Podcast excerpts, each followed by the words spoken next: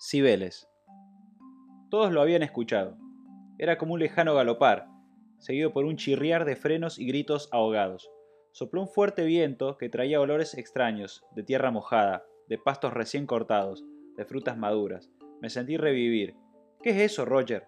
volvió a preguntar Mara a uno de sus guardaespaldas más apuestos. Creo que aquello viene de nuevo, murmuró el muchacho poniéndose pálido. Tiene que ver con el último informe recibido de la isla del amor. ¿De qué se trata? De una aparición, dijo Roger. Nadie puede evitar que suceda. Las baldosas de la vereda comenzaron a temblar bajo mis pies.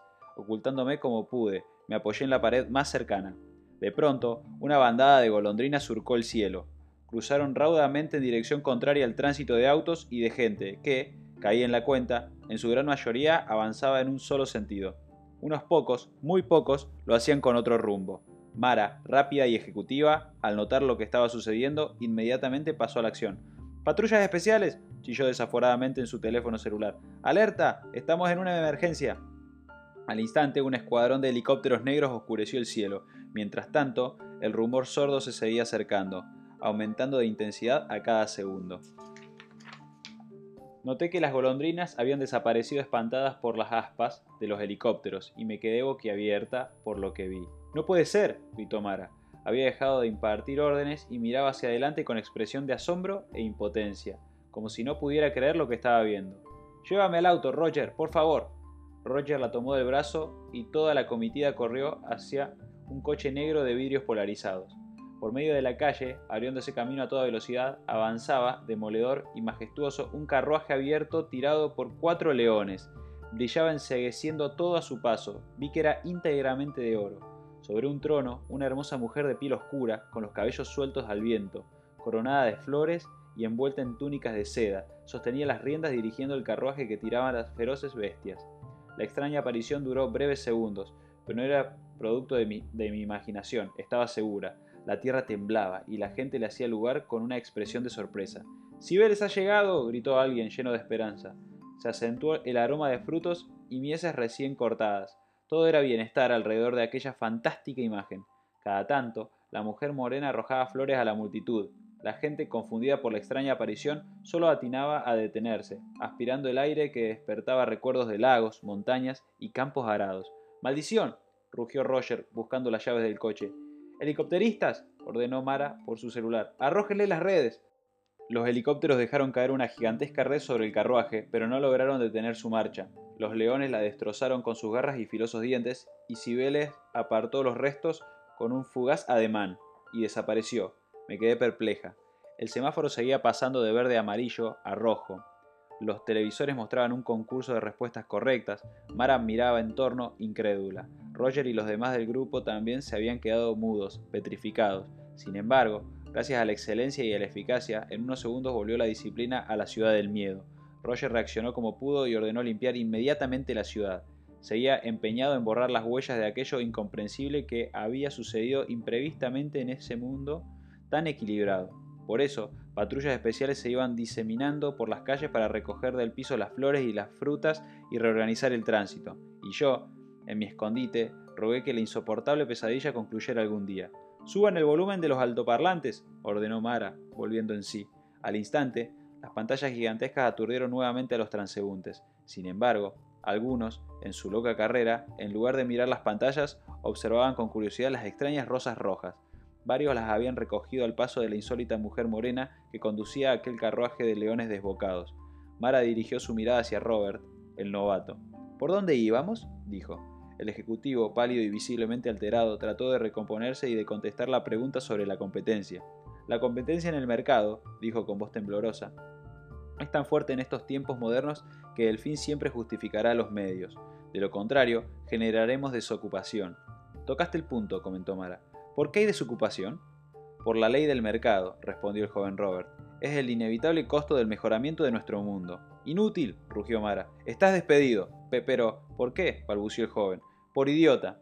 Roger y los demás guardaespaldas se echaron a reír. Pero es es injusto, murmuró el novato. Esto es lo que vengo estudiando durante años. Mara miró a Robert como si se tratara de un gusano. Te doy una última oportunidad, dijo. ¿Cuáles son los cinco miedos más fuertes del habitante de nuestra ciudad? Robert, evidentemente ofendido por el maltrato y perturbado por lo que acababa de escuchar, no contestó a la última pregunta. Sin que pudiera evitarlo, se le llenaron los ojos de lágrimas. Encabezados por Roger, los integrantes del grupo de poder recitaron a coro: Miedo a la soledad, miedo al ridículo, miedo a la quietud, miedo a no ser normal, miedo al cambio. El caído en desgracia bajó la cabeza y lloró amargamente. A un gesto de Mara, sus ex compañeros lo echaron de la calle a patadas y empujones. Pasó a mi lado y no pude dejar de sentir piedad por él.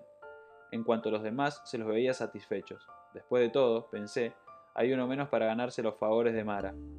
Volví a ver al perro negro. Olfateaba el aire como esperando la llegada de algo o alguien. Aparentemente, solo yo le prestaba la atención, mientras el grupo dilecto de Mara seguía observando a su alrededor sin perder detalle. Mara sacó un cigarrillo y, con un gesto, llamó a un joven colaborador. Este se acercó y se lo encendió rápidamente. Roger, dijo Mara. Alguien llamó por su nombre a aquella monstruosa aparición. No alcancé a oírlo, lo siento. Imbécil, pedazo de papanatas. Cibeles, intervino uno de los del grupo.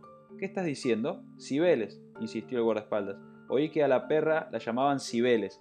Mara sacó un diminuto ordenador de su cartera, de modo que Cibeles dijo, veamos qué tenemos aquí. Tipió un par de teclas y segundos después entró en la red, oculta pude ver un resplandor naranja que inundaba la pantalla de la notebook. Cibele, leyó el ayudante, aquí está. Diosa madre, magna mater, perturbadora fuerza de la naturaleza. Su culto se remonta a los tiempos más antiguos de la humanidad. Cibeles irrumpe en forma abrupta trayendo la energía de vida encerrada en la tierra. Es la reina de la fecundidad. Su carro va tirado por leones, domina, ordena y dirige la potencia vital. Mara se estremeció. ¿Quiere que siga leyendo la pantalla? preguntó el muchacho, temeroso. La arpía sintió, impaciente. Cibeles es salvaje, indómita, sensual y arrasa a los que atacan a la naturaleza, cuando, cuando no es respetada como corresponde. Viene acompañada por bandadas de golondrinas, aves que anuncian la primavera y que son símbolo de renacimiento. A su paso arroja flores, frutas y espigas, despertando en las gentes irrefrenables deseos. Recuerda antiguos estados de libertad y de satisfacción estimula la fertilidad física y psíquica, representa la peligrosa y primordial energía femenina, cuando se manifiesta desatada y sin el adecuado control represivo de la autoridad patriarcal. Aparece de improviso, elevando su mano derecha al cielo en un gesto ritual muy antiguo de la simbología hindú llamado Abhaya Mudra, cuya traducción es No teman, yo los libero, interrumpió Mara como hablando para sí. Exactamente, como usted lo ha dicho, señora, se asombró el muchacho. Por supuesto, estúpido. Sí, o te expulso a ti también. Reprimió una sonrisa. El joven no dudó en cumplir lo que se le había ordenado. Cibeles, siguió leyendo, es altamente peligrosa. Se recomienda cuidarse de su presencia. Mara estaba pálida. Los ayudantes, no sabiendo qué hacer, se miraron entre ellos repitiendo la extraña palabra. ¿Abaya mudra? ¿Abaya mudra? De pronto, un magnífico automóvil descapotable se estacionó al lado del grupo. Del asiento trasero bajó un hombre joven, de no más de 25 años, vestido con un impecable traje negro, bronceado, atlético. El muchacho era la imagen del éxito. Usaba anteojos negros, calzados sobre su rostro anguloso. Era seductor, seguro de sí mismo, perfecto. Bajó del asiento trasero rápidamente y saludó a Mara con un gesto discreto. Al sacarse los anteojos, un relámpago metálico y cortante atravesó el aire. Lo miré a los ojos y me llamó la atención su color indefinido. La mirada era fría, helada, sin vida. Se diría que estaba esculpida en alguna sustancia extraña, dura como el acero. Tengo un informe de último momento, dijo con voz profunda y monocorde. Parecía un robot. Hablaba sin llevarles el apunte a los enloquecidos peatones, que lo rozaban al desplazarse. Observé que todo estaba normal. Nadie se distraía de su marcha y cuando se detenían para atravesar la calle miraban fijo las enormes pantallas de las esquinas. Hay que estar informado, actualizado, acoplarse a la velocidad del mundo de fin de siglo, repetía una voz suave y persistente de los parlantes. Todos parecían haberse olvidado rápidamente de la irrupción de Cibeles, pero un perfume embriagador impregnaba el aire y provocaba un sutil efecto. El tránsito era un poco más lento. Noté que una inquietud imperceptible había alterado incluso a Mara y a su grupo. ¿Y bien? Le preguntó Mara al recién llegado. ¿De qué se trata? Han llegado informes secretos sobre una peligrosa conspiración, Mara lo miró con preocupación. Esto no debe de trascender, dijo, es un dato secretísimo. También se rumorea sobre una misteriosa isla del amor, donde los rebeldes adquieren una nueva y poderosísima conciencia, tanto del cuerpo como del alma. Alma, alma, alma. se quedó repitiendo Mara. ¡Qué palabra! Parece que en esa isla hay todo tipo de delicias que despiertan los sentidos, dormidos a causa de las preocupaciones constantes por el futuro. ¿Qué novedades tenemos sobre los conspiradores? Los conspiradores son altamente peligrosos y dicen ser alquimistas, informó el joven. Hablan en términos precisos y mencionan las tradiciones como fuente de sus conocimientos. No se identifican con los grupos autorizados por nuestro sistema, como bien lo sabes. ¿Te refieres a nuestros grupos autorizados de sonrisa permanente? preguntó Mara recordando con cariño su, su, propia creación. Así es, no hablan de la ley del mínimo esfuerzo y del alejarse del polo negativo pensando solo en positivo, como lo hacen nuestros protegidos. ¿Y qué tan buen resultado nos da? apuntó Mara. Vi que Roger levantaba del piso una espiga de trigo que había caído del carro de Cibeles. Tal vez, pensé, siente celos del informante. Los de la llamada conspiración, siguió diciendo el mensajero, reconocen la existencia del mal y de la sombra, no ofrecen fórmulas rápidas y plantean la necesidad de un trabajo y de un compromiso profundo. Me inquieta, manifestó Mara, prendiendo su enésimo cigarrillo, frunciendo el ceño y mirando el piso, que había quedado cubierto de pétalos de rosa. No plantean, como nosotros, grandes y masivos eventos grupales. En cambio, se dirigen al individuo, uno por uno, reivindican la fuerza de la voluntad, revelan el poder de las oraciones, hablan de transmutación. Es deplorable lo que sucede, arriesgó Roger. El informante ni siquiera le prestó atención. Los alquimistas, dijo, no siguen las máximas de nuestros grupos de sonrisa permanente. No les interesa nuestro programa para lograr deseos personales alineados con los objetivos de consumismo y placer a toda costa. ¿Cómo lo sabes? Hemos logrado infiltrarnos en sus filas. Proponen tomar un camino definido, gritó Roger, dominado por la ira. ¿Te imaginas? Mara furiosa echó una bocanada de humo y dijo, No es posible. Después de nuestra estricta vigilancia para desacreditar cualquier compromiso profundo que conduzca al cambio, luego de haber liberado a los individuos de tomar decisiones, luego de haber diluido todos los ideales estimulado la frivolidad y la indiferencia, fomentado la permisividad absoluta y edulcorado la ética y la moral. Mira lo que sucede. ¿Se han infiltrado en sus filas? preguntó Roger. Sí, pero no hemos logrado ganarlos para nuestra causa, contestó avergonzado el informante. Esta es la mayor y la más peligrosa conspiración de los últimos tiempos, vociferó Mara con los ojos desorbitados. Los acompañantes asintieron en silencio. Son unos estúpidos si creen que no corremos ningún peligro, les espetó Mara. Así comienzan a derrumbarse los sistemas. Así, en forma lenta e invisible, aprendan a detectar los síntomas de las conspiraciones en sus gérmenes, no cuando ya están instaladas y son irreversibles. Ella manejaba bien el sistema de tratar a sus colaboradores con desprecio, una de las técnicas más conocidas de la ciudad del miedo. No importaba qué hicieran ni cuándo esfuerzos pusieran Solo se les retribuía con un sueldo, nunca con respeto. Algunas golondrinas perdidas surcaron el cielo en la misma dirección en que había desaparecido Cibeles. Mara miró despiadadamente a la muchedumbre, a esos rostros cansados, grises, angustiados, preocupados por el futuro. Estos que están pasando a nuestro lado, dijo, no piensan más que lo que nosotros les sugerimos. No deben parar, no podemos permitir que se tomen su tiempo. Podrían despertarse. En ese preciso momento volví a escuchar la voz. Ya no me importaba de dónde provenía, era un suave bálsamo que curaba mis oídos heridos por Mara. Aún en esta ciudad del miedo, decía, cuando regresen a sus casas, enciendan sus velas blancas y comiencen las oraciones. La realidad no es la que les están presentando, no teman, los ángeles estamos protegiéndolos. No solo hablan de la fuerza de voluntad constante e inquebrantable, continuó el informante, también reivindican lo que ellos llaman la pasión, el amor, la verdad y el esfuerzo, Hablan de la capacidad de sacrificar lo inmediato y lo urgente para obtener lo importante, de renunciar a la comodidad para lograr los objetivos y, lo que es peor, hablan de felicidad, ya no se limitan a la alegría como meta. ¿Cuál es la estrategia detectada hasta el momento? le preguntó Mara a Roger mirándolo fijamente con expresión calculadora. Espero no escuchar lo que estoy temiendo. Roger le arrebató bruscamente el informe a su compañero y hojeó los papeles. Por el momento, dijo, solo sabemos que están entregando sobres, uno a uno, a personas elegidas, quién sabe con qué criterios, y van despertando en las mentes una peligrosa sed de bienaventuranza. Revelan paulatinamente profundos conocimientos, hablan de volver a las fuentes, encomiendan tareas, hablan incluso de intimidad con Dios. ¿Intimidad con Dios? Mara frunció el ceño. Sí, contestó Roger mirándola inquieto. ¿Y cómo plantean eso de ir a las fuentes? dijo Mara. ¿De qué manera suponen que pueden volver a hablar de intimidad con Dios en nuestro mundo moderno, profano, racional y pragmático? ¿Qué ganas de acabar con todos ellos? Me pegué a la pared. ¿Y si fuera descubierta? La fuente, Mara, ya lo sabes, es Dios. Lamentablemente debo decirte que la así llamada conspiración de la gracia enseña a recurrir a Dios para cualquier tema, grande o pequeño, y, sobre todo personal. Enseña a lanzar el grito pidiendo su intervención, su ayuda. Como si fuéramos niños, dijo Mara. ¡Qué indignante! Dicen en sus sobres que Dios se hace real cuando le permiten participar directamente en la vida cotidiana. ¡Ridículo! Es más, dicen que Él responde inmediatamente. Ya veo, dijo Mara fijando sus hermosos ojos verdes en algún punto del horizonte.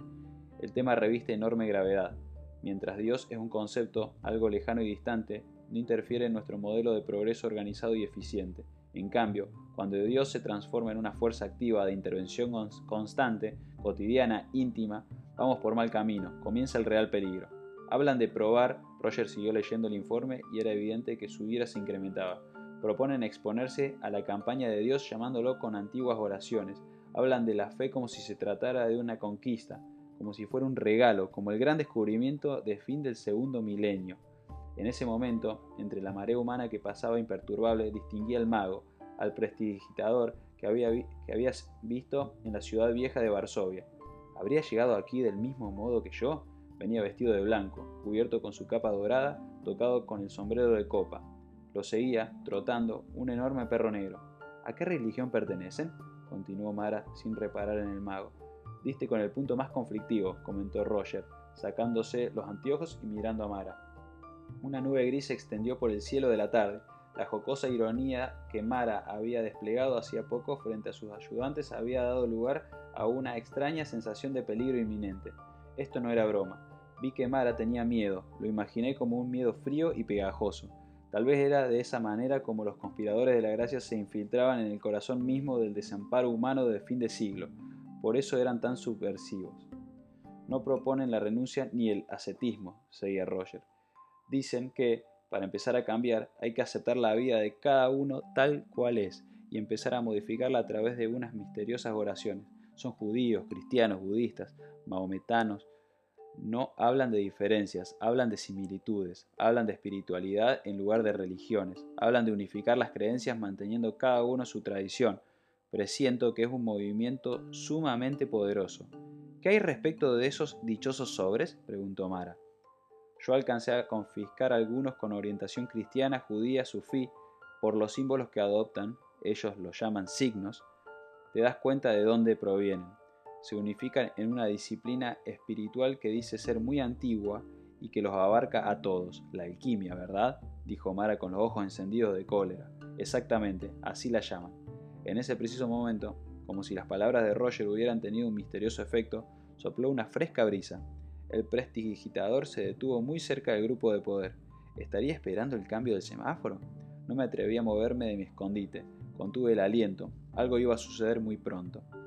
Entrenan a sus cofrades en la capacidad de tolerar el silencio, siguió Roger, en la habilidad de infiltrar ángeles en la vida concreta, en la purificación de la mente y las emociones. Infiltrar ángeles, pensé recordando las voces. Lo están logrando. La conspiración había empezado a gustarme y mucho.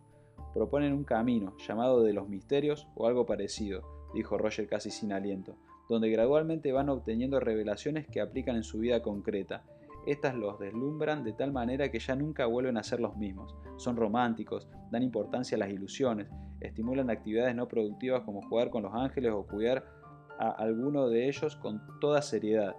Dicen que el baile, la pintura, la poesía y la música son vitales para cargar energía. Aprecian todo en la vida. A nada llaman frívolo ni superficial. Aman el humor. Ah, y cosa extraña, no escapan de la materia, sino que enseñan a dominarla para ponerla al servicio del espíritu. ¡Qué maravilla! pensé. Estoy harta de dogmas y de sufrimiento. El mago jugaba con su perro, haciendo aparecer y desaparecer cosas en la galera. La escena no podía ser más graciosa. El perro comenzó a ladrar cada vez más fuerte, saltando alegremente alrededor del mago, quien, diríase, estaba absolutamente seguro de que nadie podía verlos. Roger continuaba leyendo el informe y yo estaba cada vez más fascinada. Resuelven por igual los temas concretos de la vida cotidiana y los trascendentes, curando la angustia y el desamparo del alma. Espíritu y materia, dicen ellos, están íntimamente relacionados. La alquimia asegura tanto el oro material como el oro espiritual. Su principal arma, y la más difícil de detectar porque es silenciosa y no deja evidencias, es la oración. Esto es ridículo, bramó Mara. En pleno fin de milenio proponer semejante retroceso. ¿Qué sabes tú? pregunté en silencio. ¿Acaso alguna vez hiciste la prueba? Mara querida, continuó Roger, déjame explicarte lo de las oraciones. Noté que el mago estaba escuchando. El perro había parado sus grandes orejas. Según nuestras investigaciones, la oración es peligrosa cuando se la pronuncia como camino de liberación, como mantra, como fuerza exorcística, como alimento del alma. Es inocua cuando se la recita en forma mecánica y con la mente ocupada en otra cosa, tal como se suele hacer hoy día. Debo decirte que, lamentablemente, los conspiradores o alquimistas tienen el secreto de la palabra cargada de poder. Es más, con una sola palabra, dicha de una manera especial o revelada en el momento oportuno, ponen en movimiento fuerzas incontenibles. Despiertan en las personas sueños e ilusiones que creían perdidas. El asunto es grave, muy grave. Esto es francamente una guerra. Ellos están realizando un trabajo subversivo en las conciencias, avanzan sobre nuestro campo de acción. Mara lo miró muy seria. ¿Qué estás diciendo, Roger? dijo. No puede ser para tanto. Se mueven en el plano sutil, no incitan al enfrentamiento, hablan tan solo de despertar en forma individual, no se organizan en grupos, se trata de un lento trabajo de hormigas, uno por uno se reconectan con Dios. Parece ser que los de la conspiración están infiltrados en todos lados. ¿En todos? preguntó Mara tontamente, observándose las uñas pintadas de rojo brillante. Era indudable que se sentía francamente alterada. No lo sabemos con certeza, lo que es seguro es que forman una red y están en todo el mundo. Y permíteme contarte algo gracioso. Te diré lo que sucede en la isla del amor. Los colaboradores de Mara esperaban la primicia, pero Roger se acercó despacio a su jefa y le musitó algo en secreto. Mara lanzó una carcajada escéptica al mismo tiempo que se ponía roja y alterada. Los fieles ayudantes no entendían esta doble reacción. De pronto tuve una revelación instantánea. Yo sí sabía qué era lo que le había dicho. El camino de los misterios había despertado en mí un poder insospechado, el de leer la mente. Y lo que Roger le comunicó a Mara fue, se infiltran en todos lados, sí, e inclusive en nuestras filas. Se me erizó la piel. Si yo podía leer sus pensamientos, ellos también podrían leer los míos, los de una audaz infiltrada. De todos modos, sabía que ellos estaban acostumbrados a las contradicciones, a decir una cosa y hacer otra, a reprender algo que luego era elogiado, a cambiar de conducta en un instante de acuerdo con la conveniencia, según su visión del mundo, eran prácticos, realistas, no tenían escrúpulos. Llevaban grabados a fuego los tres principios inamovibles para estar cerca del poder, violencia, dinero e información. Lo demás era intrascendente y superfluo. Sin embargo, noté que los intrigaba la isla del amor. De pronto, uno de los ayudantes de Mara realizó una inspección visual del entorno. En pocos segundos me reconocerá, pensé aterrorizada.